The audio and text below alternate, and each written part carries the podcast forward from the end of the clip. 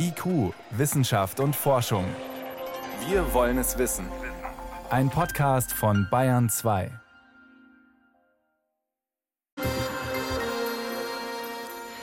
Triage. Die entsetzlichen Bilder während der Pandemie aus Italien und die Frage, wer bekommt keine lebensrettende Versorgung, wenn es nicht für alle reicht? Das soll künftig gesetzlich geregelt sein. Ein erster Entwurf hat allerdings für eine Welle der Empörung gesorgt. Es geht um die sogenannte Ex-Post-Triage. Gemeint ist, dass es auch erlaubt sein soll, einen Patienten, der bereits beatmet wird, von der Beatmungsmaschine wieder abzukoppeln, zugunsten eines anderen mit besseren Überlebenschancen geht gar nicht, war die Reaktion von vielen Seiten. Deshalb ist SPD-Gesundheitsminister Lauterbach zurückgerudert und hat der FDP den schwarzen Peter zugeschoben. Justizminister Buschmann wird die sogenannte Ex-Post-Triage, also die Triage von Menschen, die schon zum Beispiel beatmet werden, wo die Beatmung dann gestoppt wird zugunsten eines Patienten, der eine bessere Überlebenschance hat, das würde er gerne gesetzlich möglich machen. Ich halte das für sehr schwierig und bedenklich und bin dagegen. Es wird im Gesetz nicht Bestand haben sagt Karl Lauterbach. Doch was in der Debatte völlig untergeht, der jetzt zurückgezogene Gesetzentwurf ist eigentlich genau das, was die Ärzteschaft will und überhaupt kein Tabubruch, sagt zumindest der Münchner Medizinethiker Professor Georg Markmann. Aber von vorn, diese Notsituation einer Triage, damit kann man die Ärzte, Ärztinnen nicht allein lassen. Da musste ja sowas wie eine Leitlinie her. Ganz genau, das hat dazu geführt, dass sich insgesamt acht medizinische Fachgesellschaften zusammengesetzt haben und überlegt haben, wie können wir für Deutschland ein einheitliches, gut begründetes Vorgehen entwickeln, weil wir der Auffassung waren, dass es eigentlich nicht gut ist, wenn jede Klinik das für sich entscheidet. Das würde sicher zu Ungleichbehandlungen von Patientinnen und Patienten führen. Und wir haben versucht, es so zu regeln, dass möglichst viele Menschenleben gerettet werden können. Wie sieht dann so eine Entscheidung konkret aus? Ganz konkret würde das heißen, wenn wir jetzt zu viele Patientinnen und Patienten haben und zu wenig Plätze auf der Intensivstation, dann würden allenfalls diejenigen nicht behandelt, die eine sehr, sehr schlechte Prognose haben. Das heißt, die auch trotz Intensivtherapie mit einer sehr hohen Wahrscheinlichkeit versterben würden. Und aufgenommen würden dann diejenigen, die eine etwas höhere Überlebenswahrscheinlichkeit haben. Und wir wissen inzwischen auch aus Simulationen, dass tatsächlich damit die Sterblichkeit insgesamt der schwerkranken Patientinnen und Patienten reduziert werden kann. Die Diskussion haben wir alle groß mitbekommen. Dann ging der Auftrag an die Politik, das doch bitte gesetzlich zu regeln, auch weil aus bestimmten Patientengruppen, die sich dadurch benachteiligt gefühlt haben, eine Verfassungsbeschwerde kam. Zu sagen, so, das könnt ihr so nicht machen, damit sind unsere Überlebenschancen von vornherein geringer. Das muss anders geklärt und geregelt werden. Das Bundesverfassungsgericht hat dann äh, gesagt, dass es tatsächlich eine Pflicht des Gesetzgebers gibt, eine mögliche Triage-Situation zu regeln und dabei auch dann Sorge zu tragen, dass zum Beispiel Menschen mit einer Behinderung oder Menschen mit chronischen Erkrankungen nicht systematisch benachteiligt werden. Sind Sie jetzt zufrieden mit dem Entwurf, der im Moment in der Mache ist?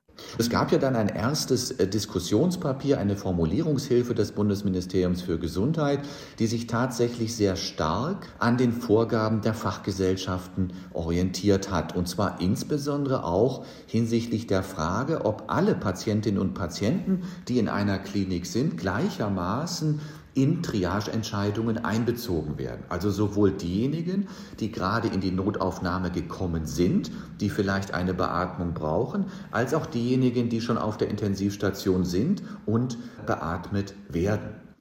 Das heißt, die Ärzteschaft hat eigentlich sehr früh diese Situation, die jetzt Empörung auslöst, zwischen da ist schon jemand an der Beatmungsmaschine oder da soll jemand an die Beatmungsmaschine. Zwischen diesen beiden Fragestellungen und Situationen haben Sie als Ärzte, Ärztinnen nie unterschieden. Das war für Sie immer die gleiche Situation, richtig? Ganz genau. Sie müssen sich das vorstellen, wir haben eine Klinik mit begrenzten Intensivbehandlungsplätzen. Und jetzt haben wir schwerstkranke Menschen, die intensivmedizinisch behandelt werden müssen. Die einen sind noch in der Notaufnahme, noch nicht beatmet, die anderen befinden sich bereits auf der Intensivstation. Und wir sind immer davon ausgegangen, dass man dann in diese Priorisierung, die dann notwendig ist, oder in die Triageentscheidung alle Patientinnen und Patienten, die sich in dem Klinikum befinden, gleichermaßen einbeziehen muss. Das gebietet einfach der Grundsatz der Gleichbehandlung. Es wäre ja sonst so, wenn man das Glück hat, etwas früher auf die Intensivstation aufgenommen worden zu sein, dass man dann einen Vorteil hat, der nur darin besteht, dass man etwas früher dran war. Und da hatten wir das Gefühl, dass das aus ethischer Sicht irrelevant ist, sondern das Einzige, was aus unserer Sicht maßgeblich sein sollte, war eben der Schweregrad der Erkrankung und die damit verbundene eventuell geringere Überlebenswahrscheinlichkeit. Das klingt alles sehr nachvollziehbar.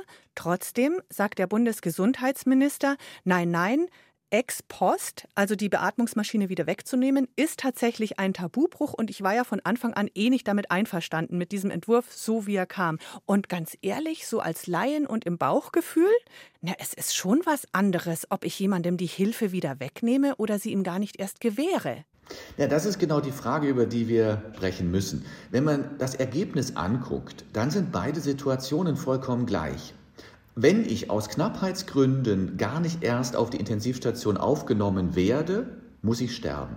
Wenn ich bereits in der Intensivstation bin und beatmet bin und aus Knappheitsgründen nicht mehr weiter intensivmedizinisch behandelt werde, muss ich auch sterben. Das heißt, das Ergebnis der sogenannten Ex-ante und Ex-post-Triage ist für den Patienten genau das gleiche. Die Tragik, die damit verbunden ist, ist auch genau die gleiche. Das war der Grund, warum wir jetzt von den medizinischen Fachgesellschaften auch gesagt haben, okay, es gibt eigentlich keinen guten Grund, die beiden Situationen getrennt zu behandeln.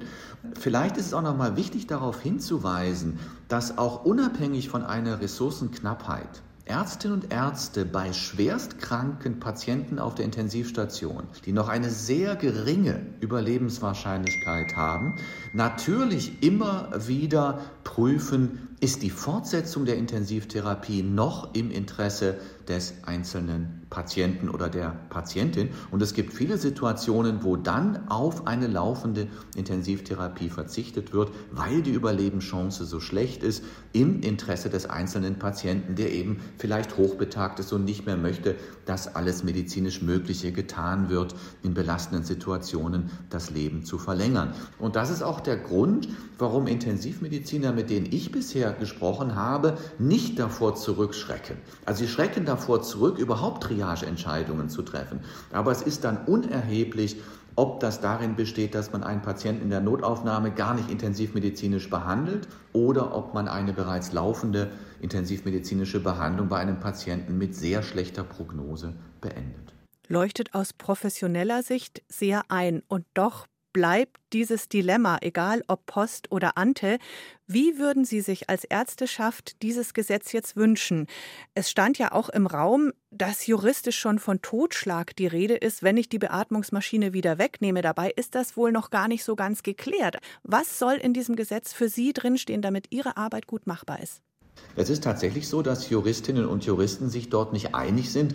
Und insofern wäre es jetzt für die handelnden Akteure in der Praxis sehr, sehr wichtig, wenn es dort eine Rechtssicherheit gebe. Und das wäre ja mit dem ersten Entwurf, der an die Öffentlichkeit gekommen ist, tatsächlich gewährleistet. Und ich glaube, wenn Karl Lauterbach sagt, dass das Ärztinnen und Ärzten nicht zuzumuten ist, dann müsste er sich vielleicht noch mal mit Ärztinnen und Ärzten aus der Intensivmedizin unterhalten. Und ich glaube, dass er auch beachten sollte, dass die Empfehlungen, die genau dies vorsehen, ja von den führenden intensivmedizinischen Fachgesellschaften in Deutschland erarbeitet wurden. Also von denjenigen, Personen, die nachher am Ende die Entscheidungen vor Ort auch umsetzen müssen. Der Gesetzentwurf zur Triage-Regelung in heftiger Diskussion. Erklärungen dazu waren das von dem Medizinethiker Georg Markmann von der Ludwig-Maximilians-Universität in München. Vielen Dank fürs Gespräch. Ich danke Ihnen.